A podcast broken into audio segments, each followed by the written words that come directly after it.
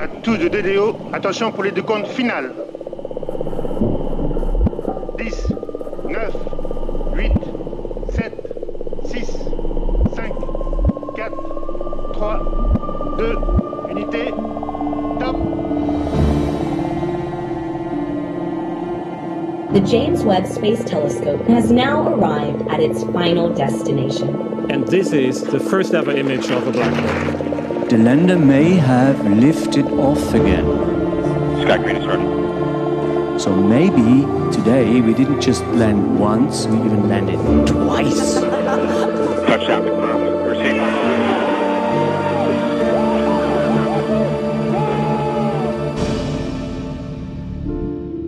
Hallo bei AstroGeo, dem Podcast der Weltraumreporter. Hier gibt es Geschichten, die uns entweder die Steine unseres kosmischen Vorgartens eingeflüstert haben oder die wir in den Tiefen und Untiefen des Universums aufgestöbert haben. Ich bin Karl Urban auch heute gibt es nochmal eine Geschichte, die von den Riff-Reportern stammt. Die Riff-Reporter sind ja ein Online-Magazin, das betrieben wird von einer journalistischen Genossenschaft. Und eine der über 100 JournalistInnen dort ist meine Kollegin Anne Preger. Herzlich willkommen bei AstroGeo, liebe Anne. Hallo Karl. Anne, wir kennen uns ja schon ein paar Jahre und ja, du bist auf jeden Fall eine sehr erfahrene Wissenschaftsjournalistin und Radiofrau. Und in meinem Kopf warst du immer als Geologin einsortiert. Ich habe da jetzt nochmal nachgelesen und ja. dabei festgestellt, dass das gar nicht das stimmt. stimmt. Gar nicht. genau, du bist Geoökologin, ne? Genau, ich bin Geoökologin. Was genau ist Geoökologie? ähm, ja, diese Frage ist mir auch schon öfter im Leben gestellt worden. Ähm, ich antworte dann meistens sowas wie Umwelt, Arten. Also es hat schon auch viel Ähnlichkeit mit Geologie, aber es hat eben auch ganz viel, es geht darum, wie Ökosysteme funktionieren. Es geht äh, um alle Elemente, Wasser, Luft, äh, Boden, ähm, Steine. Alles, was man sich in seiner Umwelt so denken kann, können sich theoretisch Geoökologen angucken. Also wir sind eine sehr diverse Truppe aus Menschen mit ganz unterschiedlichen ähm, Vorlieben. Ich war sehr lange so eine Bodenfrau. Ja, also ich erinnere mich an mein Studium. In unseren geologischen Exkursionen waren öfter mal Geckos, so hießen die bei uns. Ja, ja genau. genau. Waren auch welche dabei und ich fand es immer äh, interessant, weil die sich halt nicht nur für die Steine interessiert haben, die sie mit ihren Hämmern bearbeitet haben, sondern halt auch noch im Zweifel für die Bäume, die äh, oben drüber wachsen. Wo die Geologen immer gesagt haben, ja, das die stören uns nur, die Steine zu erkennen. Wie, ihr interessiert euch für diesen Quartärdreck, der da oben drauf genau. liegt. genau. Ja, ja. Mhm. Genau. Anne, ich habe dich ja heute eingeladen, weil du ein Buch geschrieben hast. Und über dieses Buch müssen wir sicher auch noch ein bisschen reden. Aber ich würde sagen, das machen wir hinterher. Ähm, das können wir gerne tun, ja. Genau. Erstmal würde ich sagen, hören wir doch mal deine Geschichte, die du mir heute mitgebracht hast, heute zur 59. Ausgabe von AstroGeo. Was hast du denn mitgebracht? Ich habe dir erstmal eine Frage mitgebracht. Ähm, bist du gern ein Versuchskaninchen? Ähm, ich würde sagen, eher ungern. Ne? Also Versuchskaninchen oder habe ich gleich so eine Laborratte ähm, ja, Hinterkopf? Ja, ja. Kann ich verstehen. Geht mir ähnlich. Ich habe jetzt aber die schlechte Nachricht für dich, dass wir seit so rund 100 Jahren, also wir beide persönlich vielleicht nicht, aber die Menschheit seit so 100 Jahren mitten in einem gigantischen Experiment leben, und zwar in einem gigantischen Geoengineering-Experiment. Und ich glaube, dass das kaum jemandem so richtig bewusst ist, obwohl es jeden Menschen betrifft, der atmet und isst, also jeden. Geoengineering heißt ja eigentlich, wir verändern die Erde bewusst, ne? Genau, also das heißt, ich meine damit, Menschen greifen in großem Stil in biogeochemische Kreisläufe der Erde ein. Das ist in Sachen Klima ja seit Jahrzehnten so in der Debatte. Sollen wir das in Zukunft tun? Es ist hoch umstritten. Tja, und jetzt habe ich halt die schlechte Nachricht. Ähm, Im Grunde machen wir das schon die ganze Zeit. Und diesmal geht's nicht um den Kohlenstoffkreislauf, um den wir ja ganz oft reden, wenn es ums Klima geht, also Kohlendioxid. Wie äh, holen wir das wieder aus der Atmosphäre raus, damit es die Erde nicht so erwärmt und wie kriegen wir damit irgendwie unser Klimaproblem in den Griff? Ich würde dir gerne eine Geschichte vom Stickstoffkreislauf erzählen, weil Stickstoff ist ein extrem wichtiges Element das brauchen alle Lebewesen. Also in jeder deiner Zellen ist Stickstoff am Werk, in deinem Erbgut zum Beispiel oder in den Proteinen, die ungefähr alles machen, was in deinem Körper so passiert. Wir haben nur dummerweise das Problem, dass die Menschheit den Stickstoffkreislauf auf der Erde völlig überfrachtet hat. Also wir bringen viel zu viele Stickstoffverbindungen in den Umlauf. Und viel zu viel, das klingt irgendwie nach Überfluss, das klingt vielleicht auch total gut. Dummerweise verursacht das aber jede Menge Probleme. Blöd. ja, kann man so sagen. Kann man so sagen. Und ich würde dir gern die Geschichte erzählen, wie es zu diesem gigantischen, weltumfassenden Experiment des Überflusses gekommen ist. Und eigentlich geht die Geschichte, wie so viele Geschichten auf der Erde, los mit dem allerersten Leben auf der Erde. Aber so weit wollte ich jetzt dann doch nicht zurückspulen, sondern ich würde gerne anfangen im 19. Jahrhundert und dich mitnehmen an einen Ort in England. Ähm, genauer gesagt in Somerset. Diesen Ort gibt's heute auch noch. Und ich bin da diesen Sommer gewesen zu Besuch. Mhm. Und dieser Ort, ähm, wo ich dich jetzt quasi im Sonnenschein hin mitnehme, der ist der Inbegriff eines viktorianischen Landsitzes. Also wird heute noch angepriesen als ein Juwel der Baukunst aus der Zeit eben von Königin Victoria. Klingt total schön, ja. Also das ist ein Haus, wobei Haus trifft es gar nicht so richtig. Es ist ein Anwesen im neogotischen Stil. Also es sollte so erinnern an englische Kirchen des Mittelalters, wie das bei der Neogotik so oft der Fall ist. Also mit lauter Türmchen, mit so verspielten Bögen, mit Wintergarten und Vogelvoliere.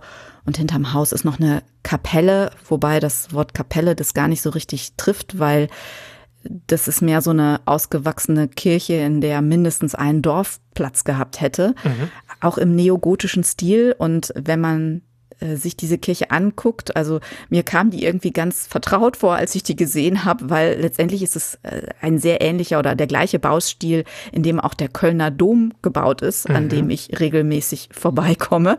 Ähm, ganz so groß ist die Kirche dann nicht, aber trotzdem also dieser gleiche Art wie der Kölner Dom, so reichlich dekoriert, auch mit so Sandsteinfiguren in der Fassade, wie solche Wasserspeier, nur dass da eben kein Wasser rauskommt. Sie sind wirklich nur noch zu Dekozwecken da dran, wie man sie halt von anderen Kirchen auch kennt. Und drumrum, um dieses Haus mit dieser Kapelle, ist ein riesiger Park durch den kannst du spazieren gehen. Da ist noch ein kleines Sommerhaus und da sind so riesige Ställe. Da ist so ein wunderschön geometrisch angelegter Rosengarten. Springbrunnen bestimmt auch, oder? Ja, auch auf jeden Fall. Natürlich an einer richtigen Stelle, wo man strategisch heutzutage wunderschöne Fotos machen kann für seinen Instagram-Account, wenn man das denn wollen würde. Es gibt natürlich auch ein Wäldchen und um das Klischee perfekt zu machen, gibt es natürlich auch noch einen künstlichen See zum Bootfahren Jahren. Und heutzutage ist das ein sehr beliebtes Ausflugsziel ähm, von Gartenliebhaberinnen und Liebhabern, die es ja in England doch doch so einige gibt und Familien aus Bristol und Umgebung. Damals ähm, war das natürlich noch kein Ausflugsziel. Damals war das der Sommersitz für eine Familie. Und zwar die Familie von William Gibbs. Und dieser Sommersitz hieß Tinsfield. Mhm. Und ähm, also es war damals so, da war überall wurde nur das Beste verbaut. Das Haus hatte Mitte des 19. Jahrhunderts fließend Wasser. Es gab, was damals wahrscheinlich so ungefähr der äh, letzte Schrei war, Gaslicht. So. Und naja, jetzt denkt man vielleicht, ja Gott, äh, ich meine, es ist halt England, ne? Downton Abbey kennen wir auch. Da gab's halt reiche Menschen und die hatten halt so einen Sommersitz in einem Park mit einer Kirche und ne, ist ja ne, was soll's? Gab's halt in England. Gefühlt jede dritte Serie in dem Netflix-Profil meiner Frau äh, spielt in so einer Szenerie. ja, man denkt, es sei nichts Besonderes, aber es war doch was Besonderes, weil dieser William Gibbs war von Hause aus kein Adliger, sondern er ist, soll seinerzeit der reichste nicht-adlige Mensch in England gewesen sein. Und ähm, der hat sein Geld mit Handel gemacht. Und zwar jetzt nicht, wie man vielleicht bei England denken könnte, mit Kohle oder Wolle oder Stahl, sondern, verzeih mir bitte diesen Ausdruck, mit Scheiße. Mhm. Mit, mit Vogelscheiße. Also, wir könnten auch etwas freundlicher sagen, mit Vogelschied. William Gibbs hatte nämlich ab 1842 das Handelsmonopol für Guano. Und zwar das Handelsmonopol für Europa und Nordamerika. Guano war in Europa und Nordamerika damals extrem gefragt, also die Kacke von Seevögeln, als Dünger. Ich habe sofort den Geruch in der Nase, ja. Ja, definitiv. Ähm, dieses Guano, dieser Seevogelkot kam von Inseln, ähm, die vor der Küste von Peru lagen, also Südamerika, also Pazifikküste. Und der Grund, warum damals ausgerechnet da Guano herkam, war, dass auf diesen Inseln vor Peru kaum Regen fällt. Und das bedeutet normalerweise, also du hast natürlich überall auf der Welt große Seevogelkolonien, wo Vögel brüten und kocken. Und da könnte sich ja theoretisch auch Kot ansammeln auf Inseln. Aber immer dann, wenn es regnet, wird ja der Vogelkot weggewaschen und landet dann halt im Meer. Aber auf diesen Inseln vor Peru war das halt nicht so. Da fiel so selten Regen, dass dieses Guano sich wirklich aufhäufen konnte. Also damals war das Guano da zum Teil mehrere Dutzend Meter hoch. Also viele Generationen von Seevögeln haben da während der Brutsaison ihren Sheet hinterlassen. Lecker. Mhm. Und dieser ziemlich entsprechend stinkende Seevogelkot wurde jetzt abgebaut. Und man muss echt sagen, das war damals Raubbau. Also das wurde gemacht ohne Rücksicht auf die äh, Guano-Lieferanten. Also das waren Guano-Schaben und Guano-Tölpel vor allem, die da genistet haben und ihren Kot hinterlassen haben. Und es wurde auch gemacht ohne Rücksicht auf die Menschen, die diesen Kot abgebaut haben. Also, ne, das riecht ja nicht nur unangenehm. Stell dir vor, du lebst auf so einer Insel, wo es den ganzen Tag jederzeit ganz, ganz, ganz heftig nach Ammoniak riecht und nach Vogelscheiße. Und ähm, die Menschen, die gezwungen wurden, diese Arbeit zu machen, das waren wirklich mehr oder weniger Sklaven. Das waren Zwangsarbeiter aus, vor allem aus China. Und da haben tausende chinesische Zwangsarbeitern unter diesen menschenunwürdigen Bedingungen gearbeitet. Das war ja auch, du hast gesagt, das war im 19. Jahrhundert, ne? Also in der Genau. Zeit, wo es jetzt auch noch nicht irgendwie die großen Bagger und sowas gab. Also es war wahrscheinlich viel manuelle Arbeit. Genau, das war fast, das war ausschließlich manuelle Arbeit, genau. Und dieses Guano war aber eben sehr reich begehrt. Deshalb hat man ja den Aufwand getrieben, das dann von Peru, vom, also aus europäischer Perspektive, anderen Ende der Welt nach Europa zu holen. Und da sind eben Menschen sehr reich mit geworden, unter anderem eben William Gibbs, aber auch der Staat Peru eine Zeitweise, auch so ein paar andere Händler. Also es gab auch im Deutschen Reich Menschen, die damit sehr reich geworden sind, nämlich die Brüder Heinrich und Albertus Ohlendorf aus Hamburg. Das waren damals für den deutschsprachigen Raum so die größten Guano-Importeure und die sind in Hamburg zum Teil Schiedbarone oder Guano-Ritter genannt worden. Und die, auch die sollen dank Guano zu ihrer Zeit zu den reichsten Bürgern Hamburgs gehört haben. Und letztendlich war das so ein Fall von, ich sag jetzt mal, Scheiß-Imperialismus, ja. Ähm, da wurden Menschen ausgebeutet, da wurde Natur ausgebeutet am anderen Ende der Welt und man wurde selbst damit reich. Und dieser Superdünger, der war damals schon auch ein echtes Luxusgut. Also dieses weiße Gold mussten sich auch Menschen erstmal leisten können. Also es hat sicherlich damals dann nicht jeder Bauer ähm, Guano auf seinen Feldern verteilen können. Dafür war das sicherlich viel zu teuer. Aber man, man muss sich das klar machen, ja. Also Segelschiffe sind voll mit Vogelschied einmal um die Welt gesegelt. Und was ich damit zeigen will mit diesem Beispiel, ist, dass Menschen in ihrer Geschichte ziemlich weit gegangen sind, um an Stickstoff in der für sie passenden Form zu kommen. Was mich ja vor allem überrascht ist, dass, also du hast von England geredet und vom Deutschen Reich und sicher auch viele andere industrialisierte Länder, ähm, dass das auf diesen Pazifikinseln da wirklich genug Stickstoff, Guano herumlag, um den über viele Jahre und Jahrzehnte da zu verschiffen und dann auf Felder auszubringen in Europa. Also das war sicherlich damals in Europa kein ganz, ganz, ganz, ganz weit verbreitetes Phänomen und man darf aus sich auch nicht vorstellen, dass damals äh, Menschen auf dem Land ähm, so viel Dünger ausgebracht haben, wie wir das heutzutage tun. Also das hat auf einem ganz anderen Niveau stattgefunden. Ähm, ja, also es war aber trotzdem so, dass das über 30 Jahre lang gelaufen ist, dass das gemacht wurde. Aber man kann sich natürlich trotzdem denken, ganz so viele Inseln vor der Küste von Peru waren es dann am Ende nicht. Das heißt, nach ungefähr 30 Jahren war diese Guanomanie, ähm, war dann so langsam vorbei. Das Guano war weitgehend alle. Und der Stadt Peru, wo halt sich einige Menschen sicherlich sehr die Taschen voll gemacht haben mit diesem Handel, der ist pleite gegangen. William Gibbs hingegen, der hatte sein Geschäft schon auf andere Güter verlegt und seine Familie, die hatten sich dann schon um Chilesalpeter bemüht. Mhm. Also es gab auch in Südamerika, gar nicht so weit weg von diesen Inseln äh, von Peru, nitrathaltige Ablagerungen in der Wüste Atacama. Das ist ein Gestein, was sehr, sehr reich an Nitrat ist. Nitrat ist ein Salz, was stickstoffhaltig ist. Und dieses Chilesalpeter war fast sogar noch begehrter als Guano.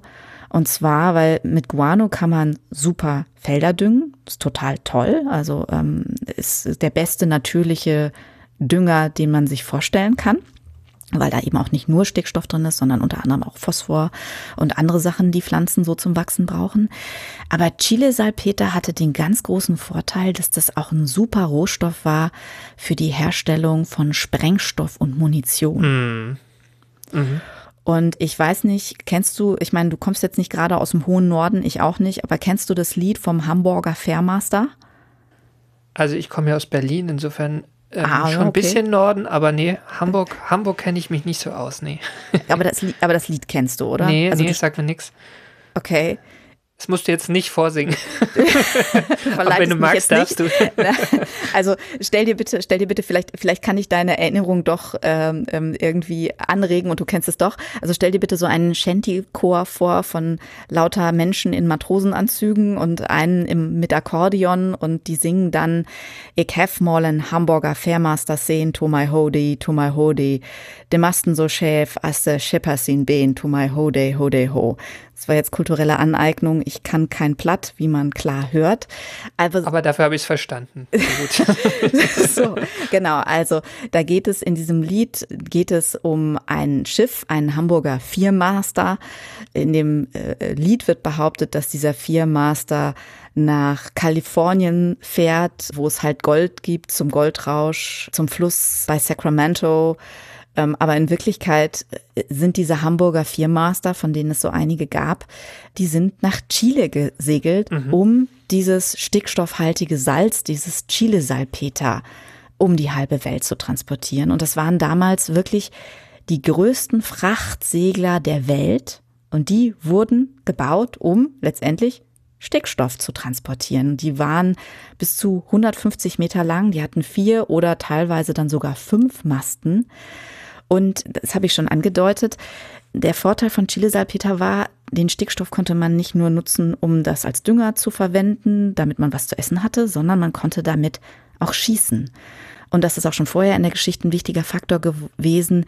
Wer Stickstoff in der passenden Form hat, in diesem Fall Salpeter, der hat Macht. Das ist ein Machtfaktor, weil wer Stickstoff hat, wer Salpeter hat, der kann schießen. Dazu erzähle ich dann auch so ein bisschen mehr im Buch, über das wir dann vielleicht gleich noch ein bisschen reden. Jedenfalls sind wir so langsam am Ende des 19. Jahrhunderts angekommen. Und wie du weißt, äh, die Weltbevölkerung war damals auch schon fleißig am Wachsen. Und mit der wachsenden Weltbevölkerung wuchs auch der Bedarf an Stickstoff mit. Und es war so langsam auch den Leuten klar, naja, Chilesalpeter ist schon echt praktisch.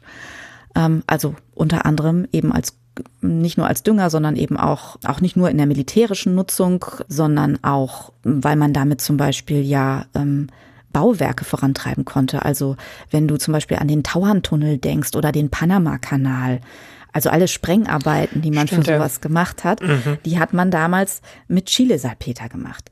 Na jedenfalls, also damals war es schon so langsam klar, hm, Stickstoff ist wichtig, aber die Atacama-Wüste ist zwar groß, aber die Vorräte von diesem stickstoffhaltigen Salzen, die man da fördern kann, das ist jetzt, das hält jetzt nicht ewig. Das wird irgendwann kommen wir auch da wie beim Guano an Grenzen. Und ähm, das war so die Ausgangssituation, wo sich Leute gefragt haben, Wie wäre es dann eigentlich mal, wenn wir den größten Stickstoffvorrat der Welt anzapfen könnten? Das sagt mir was. Das ist nämlich äh, die Luft wahrscheinlich, ne? Genau, also in, der, in unserer Luft sind ja knapp 80 Prozent Stickstoff in Form von N2, also die Stickstoff. Also da sind zwei Stickstoffatome ganz eng miteinander verbunden. Und der Grund, warum Menschen das eigentlich erstmal normalerweise nicht nutzen können, ist, dass diese beiden Atome mit ihrer dreifachen Bindung, die sie miteinander haben, so glücklich sind, dass sie sich äh, für kein anderes Element in ihrer Umgebung interessieren und überhaupt nicht chemisch reagieren. Das hat eben auch den Effekt, dass wenn wir diese 80 Prozent Stickstoff, Luftstickstoff einatmen, dass wir die auch einfach wieder ausatmen und dass damit erstmal gar nichts passiert. Mhm. Äh, in unseren Lungen zum Beispiel. Genau, also das Stickstoff in meinem Erbgut, das kommt nicht aus der Luft. Äh, doch. Oder doch? Okay. ähm, rein statistisch, na, also äh, do, doch, es kommt aus der Luft, aber du hast es nicht aus der Luft geholt. Hm, okay. Du persönlich. Mhm. Dein Körper war es nicht. Ach so, ja genau, genau. Also das, das macht nicht meine Lunge, sondern das ist irgendwo im Zuge der Nahrungsproduktion biologisch schon passiert vorher, ne? Sozusagen. Ja, biologisch oder chemisch. Mhm. Denn das war nämlich damals dann der große Punkt. Wie können wir diesen größten Stickstoffvorrat der Welt, die Luft, anzapfen mit Hilfe von Chemie? Und dieser Frage hat sich dann unter anderem der deutsche Chemiker Fritz Haber damals in Karlsruhe angenommen. Und der hat es in liebevoller Kleinarbeit geschafft, eine Methode zu entwickeln, wie man mit ganz viel Druck und hohen Temperaturen es doch schafft, diese beiden eng miteinander verbandelten Stickstoffatome des Luftstickstoffs auseinanderzukriegen, um daraus nachher Ammoniakgas zu machen, was man dann chemisch relativ einfach weiterverarbeiten kann zu anderen Substanzen, die Stickstoff halten und die dann eben Pflanzen aufnehmen können oder aus denen man dann eben Sprengstoff machen kann. Das ist das berühmte Haber-Bosch-Verfahren, ne? Genau. Das also, man schon mal gehört hat, irgendwann, möglicherweise in der Schule. Genau, und wo man immer dachte, ah, es ist interessant und inzwischen weiß ich, es ist total interessant, aber ich weiß auch, dass ich das in der Schule jetzt so semi-interessant gefunden Mhm. habe. Ähm, jedenfalls, das, also ich habe gesagt, woher der Name Haber kommt. Der Name Bosch kommt von Karl Bosch, von BASF damals, also dem Chemieunternehmen, was man heute noch kennt.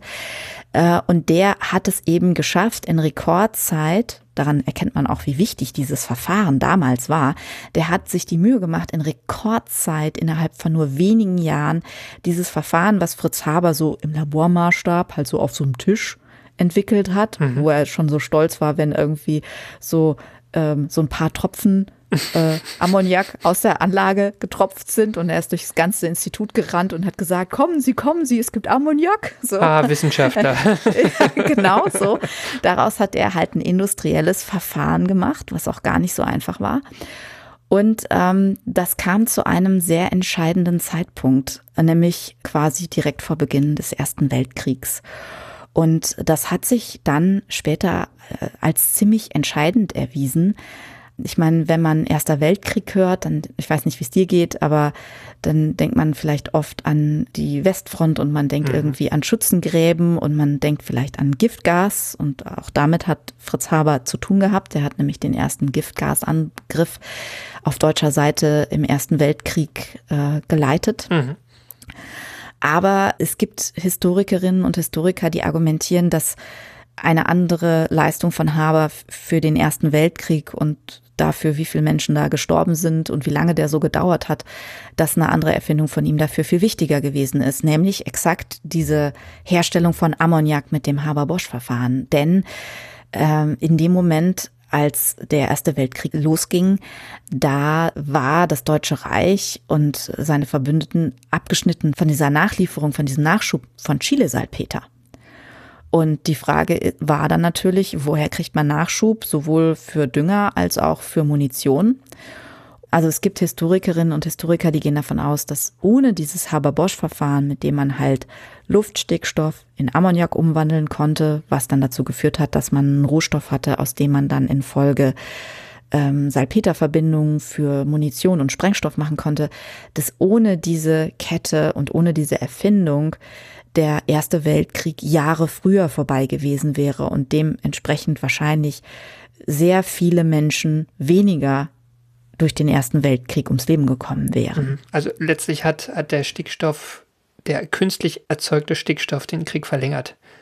Ja, davon gehen Historikerinnen Mhm. und Historiker, die sich damit beschäftigt haben und die Quellen gesichtet haben, aus. Und es war auch was, was damals schon die Zeitgenossen äh, gesagt haben.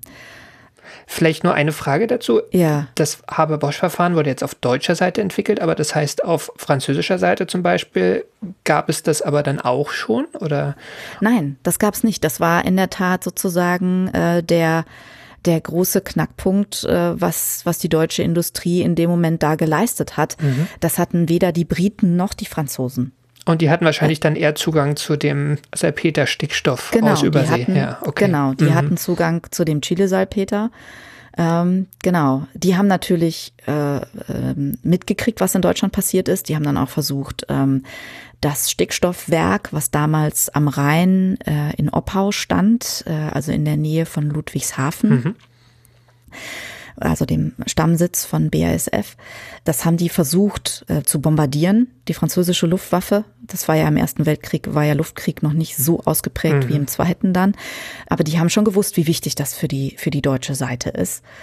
Das Interessante ist, als der Krieg dann vorbei war, ist Fritz Haber davon ausgegangen, dass er als Kriegsverbrecher belangt werden würde. Vor allem aufgrund seiner Rolle, die er gespielt hat, eben bei dem Einsatz von Giftgas und äh, Chemiewaffen. Und er hat sich deswegen auch zum Beispiel extra einen Bart wachsen lassen, damit man ihn nicht so leicht erkennt, ähm, wenn er gereist ist. Das Krasse ist aber, dass Fritz Haber dann stattdessen direkt nach dem Krieg den Chemienobelpreis bekommen hat für sein ha die Entwicklung des Haber-Bosch-Verfahrens für diese Ammoniaksynthese, also quasi aus der Luft Brot machen. Ähm, ja, Genau, da wurde dann die, die Brotseite hervorgehoben, nicht die und nicht die. Todseite. Ja. Mhm. Genau so, genau so. Und da hat es natürlich auch Proteste gegen gegeben. Also andere Nobelpreisträger aus anderen Nationen sind dann in dem Jahr der Nobelpreisverleihung auch ferngeblieben deswegen. Das ist ja auch ironisch, wenn man sich überlegt, äh, womit der Alfred Nobel sein Geld verdient hat. Ne? Da ging es Äh, doch auch ja. um Sprengstoff. Ne? Total, total, total. Ähm, das ist so. Genau. Also Fritz Haber hat letztendlich dann äh, die, die synthetische, die synthetischen Zutaten geliefert äh, für den Sprengstoff, der bei Nobel, also das war dann im 19. Jahrhundert eben, eher aus Chile-Salpeter kam. Genau. Und man muss das natürlich schon sagen, also am Anfang war dieses Haber-Bosch-Verfahren natürlich tatsächlich die Lösung eines Menschheitsproblems. Also man konnte jetzt die Luft anzapfen und hatte da Stickstoffdünger und konnte dadurch auf den Feldern deutlich mehr ernten. Das hat man auch getan. Und ähm, man muss sich natürlich klar machen, dass es jetzt ja auch äh, nicht so unbedingt erstrebenswert gewesen ist, stattdessen Guano abzubauen oder Chili-Salpeter um die halbe Welt zu karren. Ist ja auch keine sinnvolle Lösung im Vergleich. Ähm, also es war tatsächlich erstmal eine Verbesserung. Aber es ist halt so, dieses Verfahren ist extrem energieaufwendig und nach und nach schossen dann ab den 20er Jahren überall auf der Welt Haber-Bosch-Anlagen beziehungsweise Ammoniaksyntheseanlagen, die chemisch sehr, sehr ähnlich funktioniert haben, aus dem Boden. Und überall hat die Menschheit angefangen, Stickstoff aus der Luft in eine biologisch verfügbare Form umzuwandeln, die Pflanzen auf Feldern düngen kann, aber ja nicht nur Pflanzen auf Feldern, sondern letztendlich Pflanzen und Gewässer und Lebewesen überall.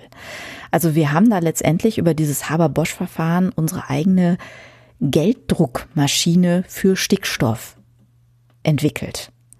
Und naja, wie das so ist, ne? Wenn man so eine Gelddruckmaschine hat, dann nutzt man die halt auch. Genau, man kann es überall machen. Ne? Also man braucht irgendwie einen guten Stromanschluss und ähm, Luft haben wir überall. Ja, Stro Strom äh, ist es nicht unbedingt, sondern es ist Erdgas.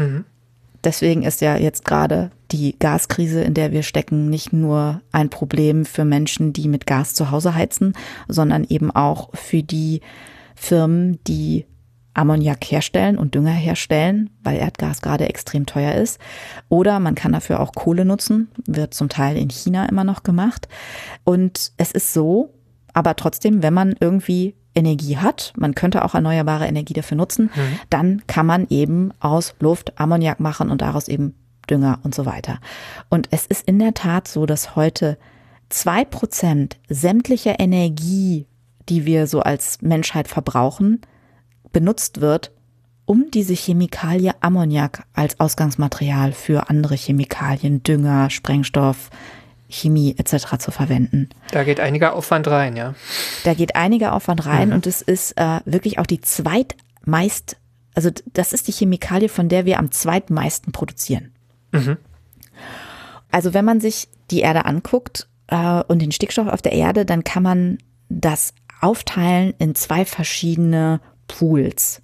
Das eine ist der Luftstickstoff, der ist chemisch unreaktiv, also der interessiert sich null für seine Umgebung. Und ähm, das ist der eine Pool. Und der andere Pool ist Stickstoff, der für Lebewesen nutzbar ist. Ja, den nennen ähm, Fachleute reaktiven Stickstoff. Und ähm, es war natürlich auch schon vor dem Haber-Bosch-Verfahren so, dass es natürlicherweise Prozesse gegeben hat, die aus Luftstickstoff Stickstoff gemacht haben, der biologisch einsetzbar ist, also reaktiven Stickstoff, den Lebewesen verwenden können, um sich davon zu ernähren.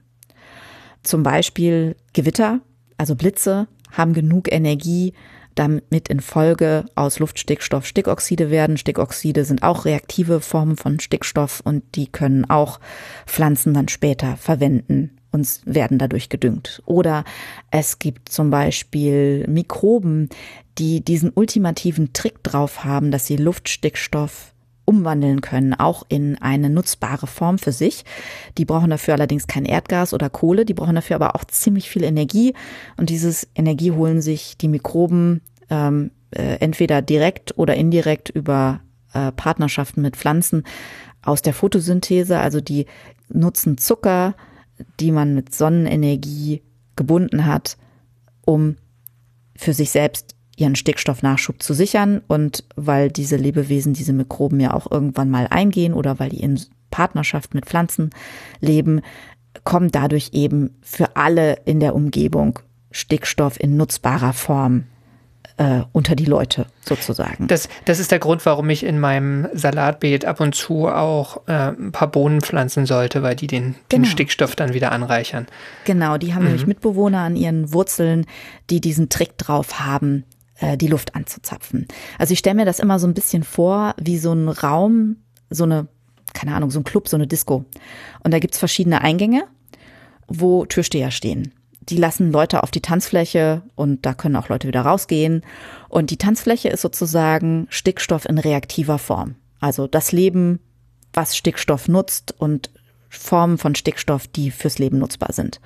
Und früher war es halt so, dass die Türsteher am Eingang von diesem Club, das waren halt diese Mikroben, die ähm, Stickstoff binden können aus der Luft, mhm. von außen, außerhalb des Clubs, oder eben Blitze.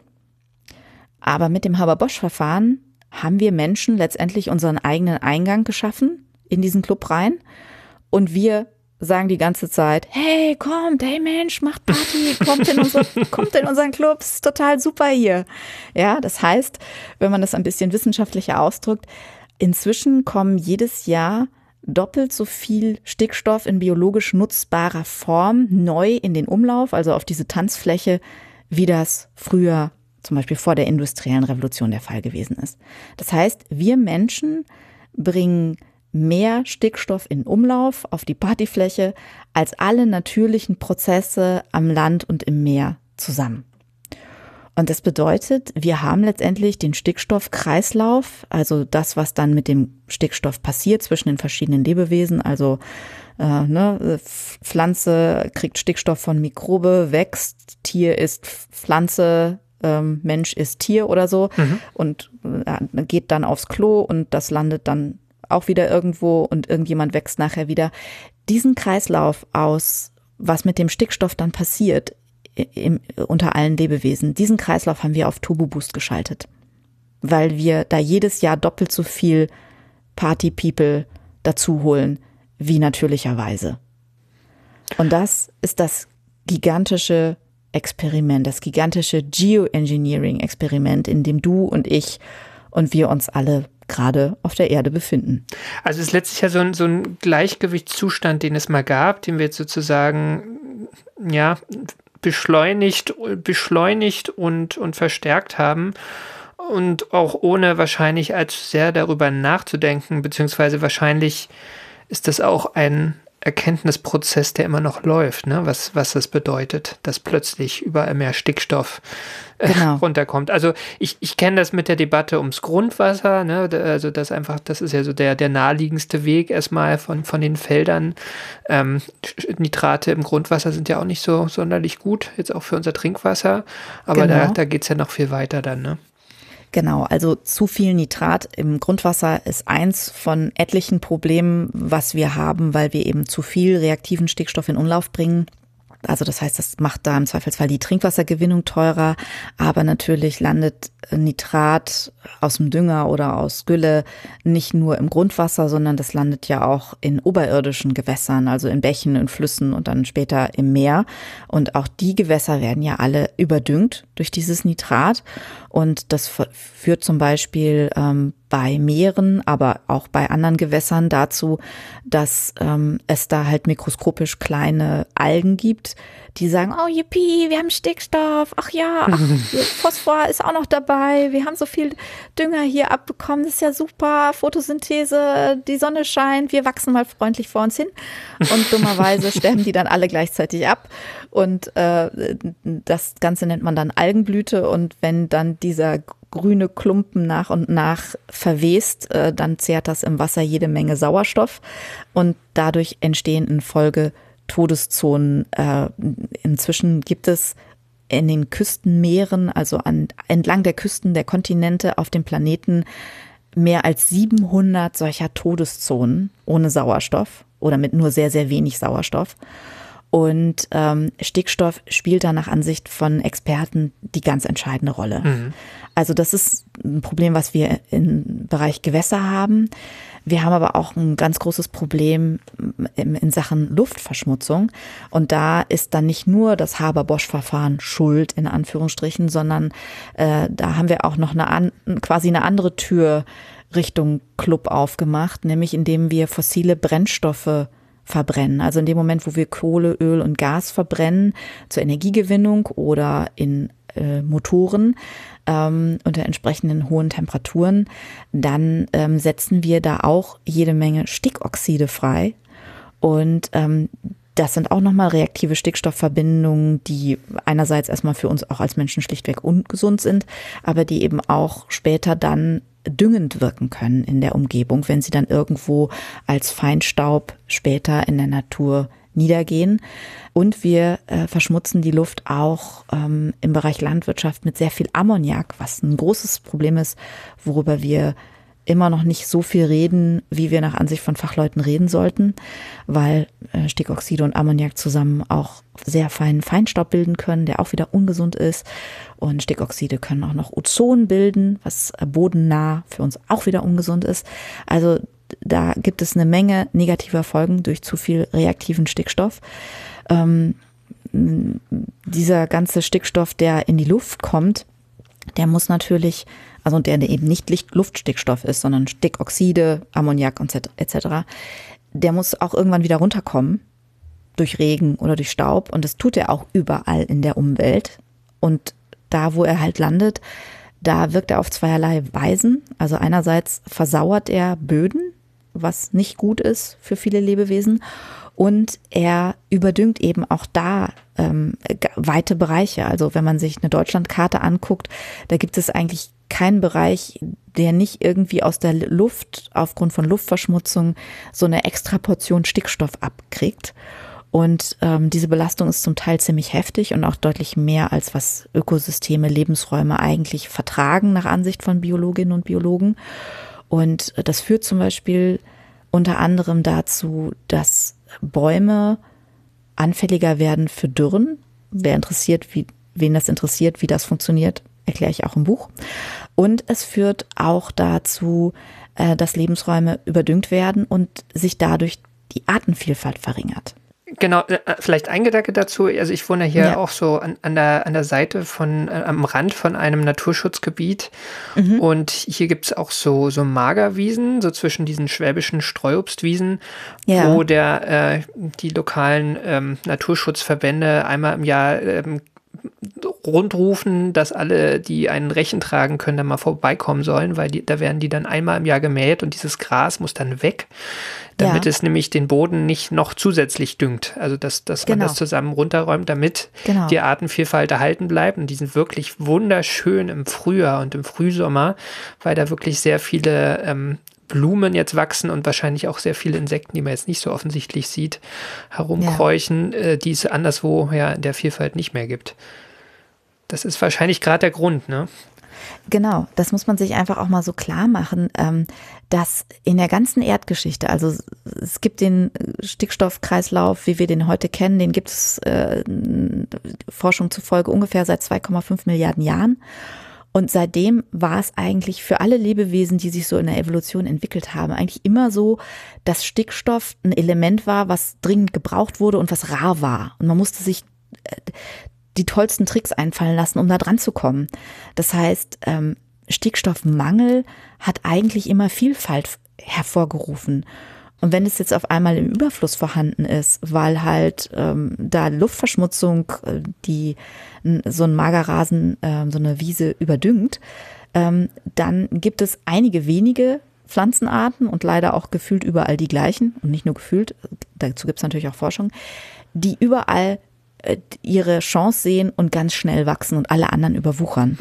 Das ist dann hoffentlich bei euch bei dem Magerrasen nicht so ein Problem, aber wenn man anderswo mal so im Wald spazieren geht und da wachsen dann überall so, soweit das Auge schaut, unter den Bäumen die Brennnesseln oder die Brombeeren, dann ist es exakt so ein Anzeichen dafür, für so einen überdüngten Lebensraum. Und dieses Überdüngen, das passiert halt nicht nur, hast du gesagt, neben den Feldern, wo sowieso Stickstoffdünger ausgebracht wird, sondern eigentlich überall. Genau, also das ist natürlich schon so, dass Stickstoffverschmutzung, Luftverschmutzung jetzt nicht unendlich weit geweht wird. Das heißt, da wo die, wo der Stickstoff frei wird, also in der Nähe von Straßen oder in der Nähe von Landwirtschaft, da ist die Belastung der Umwelt in der Regel höher. So, das kann man auf Karten auch sehen. Aber es passiert eben auch noch Kilometer weit weg. Also es gibt Schätzungen zufolge zum Beispiel auch kein Gewässer auf der Welt mehr, was nicht beeinflusst ist durch diese verstärkte Einträge von Stickstoff aus menschlichen Quellen. Und was man sich natürlich auch fragt, was macht das denn vielleicht mit dem Klima? Also da gibt's verschiedene Wirkungen, wie diese Überdosis an Stickstoff aufs Klima wirkt. Aber wenn man einen Strich drunter zieht, dann gehen Experten davon aus, dass es auf mittlere Sicht noch zur Erderwärmung beiträgt. Denn tragischerweise eine Stickstoffverbindung, deren Entstehung wir Menschen durch diese ganze Verplemperung von Stickstoff auch noch fördern, ist Lachgas. Und Lachgas ist ein extrem wirksames Treibhausgas, was sehr, sehr lange auch in der Atmosphäre bleibt, wenn man es einmal reingepustet hat oder wenn es einmal entstanden ist.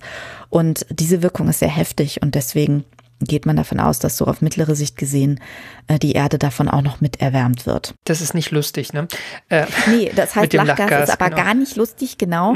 Ähm, ist auch keine coole Partydroge, wenn man sich überlegt, dass es ähm, 240 mal heftiger wirkt als Kohlendioxid.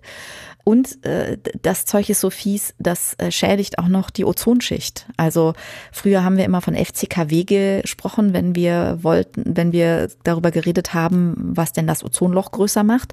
Inzwischen ist das Hauptproblem für die Ozonschicht, die uns ja eigentlich schützt vor schädlicher UV-Strahlung der Sonne, ist Lachgas. Ich finde das Klima auch ein gutes Stichwort. Ne? Also es, ähm, in den Medien ist ja da das CO2 vor allen Dingen und vielleicht noch Methan genannt. Ne? Also Ja. es gibt ja auch dann die Aktivisten, die sagen, in den Medien passiert auch zu wenig Klimawandel. Aber verglichen mit der Berichterstattung über Klimawandel, Klimakrise, ist dieses Stickstoffproblem, was du jetzt so ein bisschen skizziert hast, ja relativ unauffällig, ne? Also Total. da, da Ja. wissen wahrscheinlich die wenigsten drüber. Also vielleicht haben sie die Ja. meisten mal von Ja. Haber-Bosch gehört und das sofort wieder vergessen. Aber was die Auswirkungen angeht, ähm, würde ich sagen, wahrscheinlich wissen es die wenigsten. Genau, und äh, das Tragische daran ist halt, ich meine, ich kann natürlich auch verstehen, wenn Leute denken, oh, wir haben schon so viele Krisen, ja, Klimakrise, Artensterbenkrise, jetzt brauche ich nicht noch eine Stickstoffkrise. Schönen Dank auch. Aber das Problem ist halt, äh, dass äh, ganz viele Fachleute sagen und auch ziemlich gute Argumente haben, dass wir nicht so tun können, als gäbe es diese Stickstoffkrise nicht, sondern ähm, im Gegenteil, wenn wir das Problem mal angehen und äh, unseren Überkonsum an Stickstoff mal ein bisschen besser in den Griff kriegen, wofür es nebenbei bemerkt auch so etliche Lösungsansätze gibt, dann machen wir unsere Probleme auch im Bereich Klima und im Bereich Massenaussterben und Artenverluste kleiner. Also wir können da Win-Win-Effekte erzielen, wenn wir uns um das Stickstoffproblem kümmern. Diese Stickstoffproblem ist irgendwie komplex, ne? Und du hast ja auch dieses Brot aus der Luft angesprochen. Also irgendwie brauchen wir es auch. Wir haben jetzt mhm. ziemlich viele Menschen auf der Welt und es werden immer ja. noch mehr. Wahrscheinlich mhm. werden es noch so Richtung 10 Milliarden in den nächsten ein, zwei Jahrzehnten, wenn ich das richtig im Kopf habe. Ja. Kommen wir denn da raus aus der Nummer irgendwie? Also es gibt in der Tat Fachleute, die sich dazu Gedanken gemacht haben, kriegen wir das hin, äh, 10 Milliarden Menschen satt zu kriegen, ohne dass wir den Stickstoffkreislauf weiterhin so völlig überfrachten, also innerhalb von Grenzen, in denen der Planet noch so gemütlich, mehr oder weniger gemütlich bleibt, wie wir ihn als Menschen kennen. Und die sagen, ja, das geht, wir müssen aber einige Sachen anders machen, als wir es bisher tun, wenn wir das erreichen wollen. Und ähm, man kann da ganz grob ähm, drei Strategien nennen. Das eine ist, dass wir Dünger deutlich effizienter einsetzen müssen, als wir es bisher tun. Also das Problem ist ja nicht, unbedingt erstmal, dass wir Haber-Bosch-Verfahren nutzen, um Stick Luftstickstoff zu reaktivem Stickstoff zu machen. Das Problem ist, dass wir diesen reaktiven Stickstoff dann total schlecht nutzen. Mhm. Also wenn man sich das weltweit im Schnitt anguckt, dazu gibt es auch Forschung, dann landet weniger als 50 Prozent des Düngers, der auf Feldern ausgebracht wird, in den Pflanzen. Da, wo er hin soll, ne? Also man will, man will eigentlich so eine Art Tröpfchenbewässerung, aber auch ja, nicht genau. nur für Wasser, genau. sondern auch für Nährstoffe. Für Dünger. Ja. Genau mhm. sowas. Mhm. Oder wenn man es auf den Teller bezieht, ne, wenn ich, wenn ich den Dünger angucke, den man da reinkippt, weniger als 20 Prozent des Düngers, den man mal eingesetzt hat, landen auf dem Teller. Mhm. Und das ist natürlich eine total schlechte Quote. Und diese Quote ist besonders schlecht für tierische Produkte. Das heißt, der größte Hebel, den auch jeder Einzelne von uns hat, wenn er oder sie diesen überdrehten Stickstoffkreislauf wieder so ein bisschen einfangen will und möchte, dass eben ähm, die negativen Folgen nicht mehr ganz so heftig sind, die wir uns da eingehandelt haben, dann ist es eben die Ernährung äh, vielleicht umzustellen und möglichst viel Pflanzen und möglichst wenig tierische Produkte zu essen. Weil das einfach, also pflanzliche Produkte sind deutlich stickstoffeffizienter produziert als tierische Produkte. Ein dritter Punkt wäre, dass wir unsere Ausscheidungen besser nutzen. Also ähm, du lachst, genau. Ammoniakgeruch, ja, da war irgendwas. so, so, genau. Also, ähm, ne, also und, äh, da würde unser Pipi würde da schon sehr weit gehen. Der meiste Stickstoff, den wir ausscheiden, ist nämlich im Urin. Aber auch dazu dann mehr im Buch. Aber ich meine, das war zum Beispiel in China und Japan noch bis ins 20. Jahrhundert hinein so, dass da Night Soil, also das, was in den Nachttöpfen landete, dass das genutzt wurde als Dünger. Und das hätte man in Europa auch machen können. Aber es gibt da eine zweite Erfindung, die quasi mit Haber-Bosch zusammen den Stickstoffkreislauf völlig hat abspacen lassen. Lass mich raten. Ja, das, ja. Die Klärwerke. Nee, noch die nicht. Klospülung. Die Klospülung, okay, also, der, der Schritt davor, okay. Genau, also die Tatsache, dass wir, dass wir unsere Ausscheidungen nicht mehr ähm, nutzen, um sie auf Felder zu kippen. Das, also das war natürlich ein riesiger Gewinn für die Hygiene. Das ist auch gar keine Frage, das möchte ich gar nicht in Abrede stellen. Aber es hat sich zu einem Riesenproblem für den Stickstoffkreislauf entwickelt. Und das haben auch in der Tat im 19. Jahrhundert in Europa schon Menschen gemerkt. Also ähm, ein gewisser Karl Marx hat sich da 1894 beschwert über die Verschwendung in der, wie er sagte, kapitalistischen Wirtschaft. Also der hat damals dann geschrieben, zum Beispiel, ich zitiere das mal für dich, in London weiß sie, also die kapitalistische Wirtschaft, mit dem Dünger von viereinhalb Millionen Menschen nichts Besseres anzufangen, als ihn mit ungeheuren Kosten zur Verpestung der Themse zu gebrauchen. Also Marx hat da kritisiert, dass, dass äh, die Rohstoffe, die Nährstoffe, die da in den Ausscheidungen waren, dass die halt im, im Fluss und im Meer gelandet sind, anstatt zurück aufs Feld geleitet zu werden. Und damit hat er durchaus echt einen Punkt gehabt. Und äh, das wird sicherlich eine Challenge für uns als Menschheit sein. Wie schaffen wir es, unsere Ausscheidungen so zu nutzen, als Düngung, damit wir vielleicht ein bisschen Haber-Bosch-Stickstoff sparen und stattdessen auf hygienische Weise ähm, das nutzen können, um Le- Lebensmittel anzubauen. Mit, mit dem kleinen Unterschied jetzt zum 19. Jahrhundert, dass damals natürlich auch das Wasser der Flüsse wahrscheinlich ne, ähm, bis zum Himmel stank. Und zumindest in der Zeit, bevor es dann die Klärwerke gab. Ja. Das heißt, da gab es dann auch noch mehr Argumente und äh, die Leute haben das sozusagen eh ge gesehen und gerochen, was Ja. man da anstellt. Ähm, heute, heute ist das halt ähm, ein bisschen subtiler.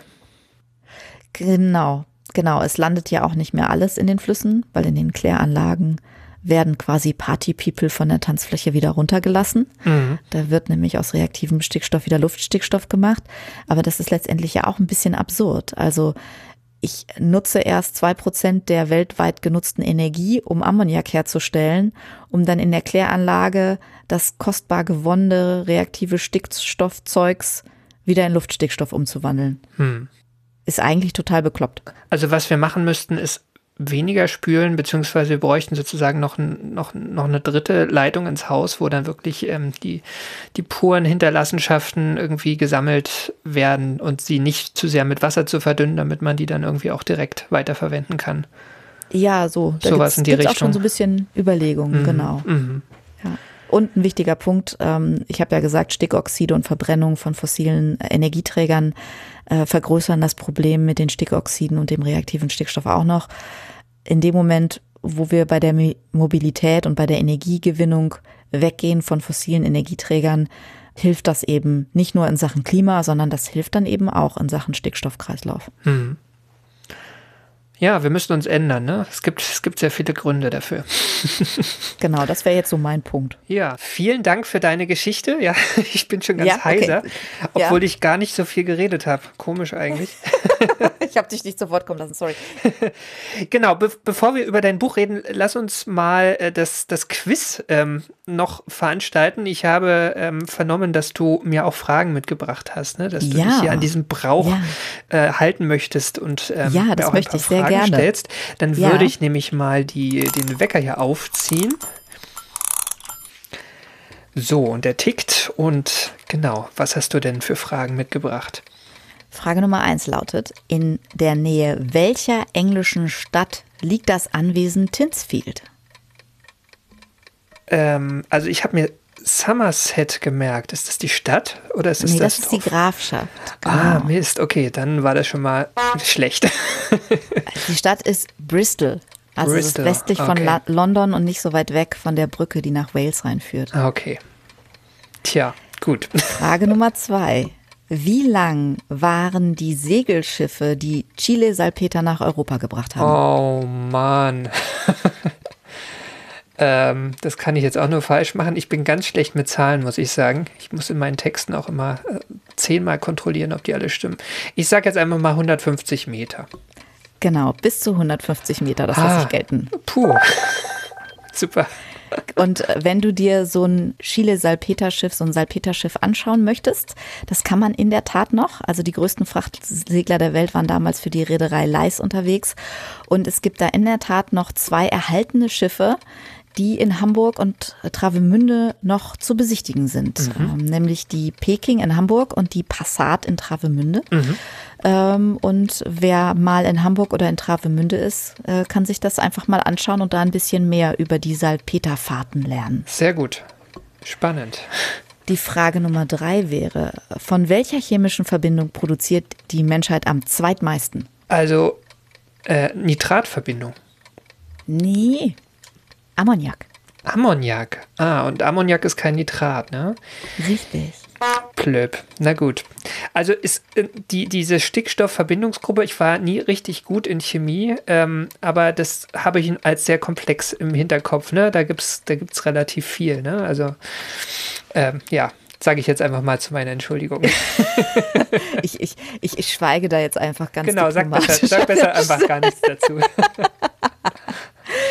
Und zum Abschluss weiche ich ein bisschen vom Quiz ab. Ich habe nämlich eine Schätzfrage für dich und für die musstest du nicht aufpassen, für die kannst du halt einfach schätzen.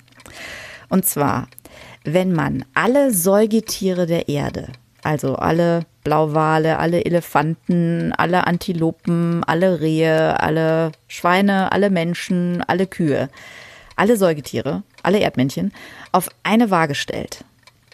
Wie viel Prozent des Gewichts machen wilde Tiere aus? Okay, also alle Menschen, Moment, ach so, insgesamt, okay, von, von der gesamten Menge aller Säugetiere, genau. Genau, also es, es drubbelt sich auf dieser Waage. Ja, es ist eine erschreckende Zahl, das habe ich schon mal irgendwann gesehen. Ich würde sowas wie 10 Prozent sagen, deutlich weniger. Die wilden Tiere machen noch 4 Prozent des Gewichts aller Säugetiere aus.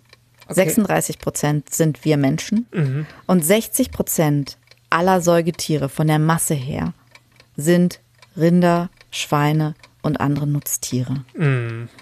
Und jetzt kann man natürlich sagen, ja, also dass es nur noch 4% wilde Tiere gibt, das liegt daran, dass wir halt so viele wilde Tiere gejagt haben und gefangen haben und dass wir deren Lebensräume kaputt gemacht haben. Das spielt natürlich auch irgendwie mit rein, ist klar. Aber auf der anderen Seite, dass wir 60 Prozent der Masse von Säugetieren in Form von Nutztieren auf dem Planeten haben, das kriegen wir nur hin, weil wir das Haber-Bosch-Verfahren haben, damit Dünger machen und damit so viele Nutztiere ernähren können. Und das finde ich so krass, dass ich finde, dass man deswegen auch mal so ein Buch lesen könnte. Super. Sag mir doch noch schnell, ob du das jetzt gelten lässt. Ob ich nah genug dran ja, war. ich lasse das gelten. Gut, ich finde, du warst da nah genug dran. Dann bin ich erlöst, oder? Ja, bist du. Dankeschön. Ja, total spannend, Anne. Also ich, ich muss sagen, ich, ich kannte einige Aspekte von dem Thema, aber ich finde so diese, diese Systematik da sehr interessant und auch diese ganzen geschichtlichen Aspekte, ne? dass es halt nicht immer so war, also dass wir da auch wirklich einen, einen weiten Weg gekommen sind. Und ich meine, Ja. Haber, Haber Bosch, das ist jetzt über 100 Jahre her, ne? also das ist jetzt einfach, wir, wir hatten echt viel Zeit, diese, ähm, diese ganzen Fabriken zu betreiben und immer, immer, immer noch mehr Stickstoff herzustellen. Ja, genau. Das ist, äh, also, äh, ich meine, wir, wissen ja irgendwie, dass unsere Welt komplett anders ist, als sie es vor 100 oder 200 Jahren war. Und wir denken dann vielleicht an Autos und wir denken an Computer und wir denken an Internet.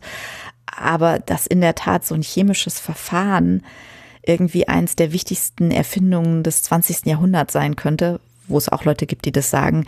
Ich glaube, daran denkt man einfach nicht. Und das finde ich total faszinierend. Und deswegen war es mir fürs Buch auch total wichtig, ähm, das vorher zu erzählen, damit man begreift, in was für außergewöhnlichen Zeiten wir leben. Und was ich auch spannend finde, also es gibt ja, es gibt ja so viele Chemikalien, vor denen Menschen Angst haben, ne? Also nicht gar nicht zu sprechen von, von radioaktiver Strahlung, aber auch so, so, so Dinge wie, ähm, ja, also es, es gab ja auch äh, Chemikalien, die der Mensch freigesetzt hat, sowas wie DDT, ne? Das war natürlich Ja, in ja, viel ja. geringen Mengen, also dieses, äh, es war ein Insektizid, ne? Oder ist es immer noch, was halt irgendwie hochstabil Genau, Pestizid, genau. Genau.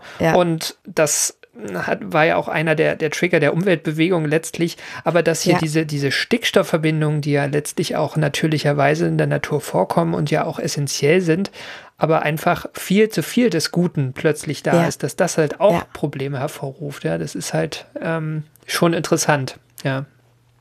Ja, total. Und ähm, es ist aber auch eben gar nicht so einfach, weil es, äh, es wirklich, man kann nicht pauschal sagen, es ist schlecht. Man muss immer gucken, äh, ist es in Ordnung oder ist es zu viel? Ja, schön. Ähm, wenn ihr jetzt neugierig geworden seid, wir haben dieses Buch von dir, dieses ominöse Buch, schon ganz oft erwähnt. Das heißt übrigens globale Überdosis Stickstoff, die unterschätzte Gefahr für Umwelt und Gesundheit. Ist ganz frisch rausgekommen. Ist bei Quadriga erschienen. Wie ihr vielleicht gehört habt, ich habe es selber noch nicht ganz gelesen. Also ich habe mal reingeschaut. Ich bin aber sofort ziemlich reingezogen worden. Also ich kann es von, von daher auf jeden Fall schon mal empfehlen. Und du schreibst da sicher auch noch einige Dinge darüber, was man jetzt tun kann, ne? Weil das ist ja so Ja, der essentielle total. Part, ne? Ja. Also so Ja. diese, diese katastrophalen Umweltthemen können einen ja auch sehr frustrieren. Und wichtig ist ja immer, dass man auch irgendwie Licht am Ende des Tunnels sieht und sagt, wir, wir kommen da im Zweifel auch irgendwie wieder raus, ohne Ja, die, die. Öko, das gibt- Ökosystem gibt- voll zu zerstören. Ja, nein, es gibt da viele Lichter am, am, am Tunnelende und äh, genau, die zähle ich auch alle auf. Genau. Super. Oder was heißt alle, aber viele. Auch machbare. Das klingt gut. Dann würde ich jetzt ganz zum Schluss noch eine Sache oder zwei Sachen erwähnen, nämlich bei den Riff-Reportern hast du bei Zweiger Magazin mitgeschrieben, ähm, Countdown Natur und vor allem bei den Flugbegleitern. Genau. Ähm, und da geht es auch nicht nur um Stickstoff, sondern zum Beispiel auch um die Vogelwelt. Ähm, ziemlich tolle Fotos von Papageientauchern habe ich da gesehen. Äh, genau, könnt ihr euch auch gerne angucken. Und ja, das ist aber ein anderes Thema. Da ähm, geht es vielleicht ein anderes Mal drum. Dir würde ich jetzt erstmal Danke sagen, dass du dabei warst. Danke, dass ich kommen durfte und dass ich äh, meine Begeisterung teilen durfte. Genau. Und schaut gerne mal euch an das Buch an. Und genau, ich sage auch Tschüss und bis zum nächsten Mal. Und das war sie, die 59. Ausgabe von AstroGeo. Wir danken allen, die unsere Arbeit unterstützen. Das sind die regelmäßigen AbonnentInnen der Weltraumreporter, genauso wie die AbonnentInnen des Magazins Die Flugbegleiter, die Korrespondenten aus der Vogelwelt, an dem auch Anne Preger und neben ihr noch elf andere Journalistinnen arbeiten. Genauso danken wir den Flatrate-AbonnentInnen der Riff Reporter und die sind eine Genossenschaft von über 100 freien und unabhängigen Journalistinnen und Journalisten, die zu vielen relevanten Themen arbeiten. Alles frei von Werbung und Trackern und recherchiert unter strengen journalistischen Standards. Jedes Abo bei den Riff-Reportern hilft uns, aber auch euch, denn ihr erhaltet Zugang zu allen vielfältigen und tiefgründigen Recherchen. Wir danken auch allen, die diesen Podcast direkt unterstützen. Das hilft uns, die Fixkosten dieses Podcasts zu decken, leider aber noch nicht für mehr. Deswegen freuen wir uns weiter über eure Unterstützung auf Steady oder über direkte Überweisung. Alle Möglichkeiten, uns finanziell zu unterstützen, findet ihr auf unserer Webseite astrogeo.de. Und wenn euch diese Folge gefallen hat, hinterlasst uns doch gerne einen freundlichen Kommentar oder eine Bewertung bei iTunes, Spotify, direkt auf unserer Webseite oder wo auch immer ihr diesen Podcast hört. Feedback oder Ideen für neue Themen könnt ihr uns auch auf Twitter unter astro-geo zukommen lassen oder auf Mastodon unter astro-geo at chaos.social. Oder ihr schreibt uns eine E-Mail an redaktion.astrogeo.de. Und zuletzt danke ich euch fürs Zuhören. Ich sage Glück auf und bis zum nächsten Mal.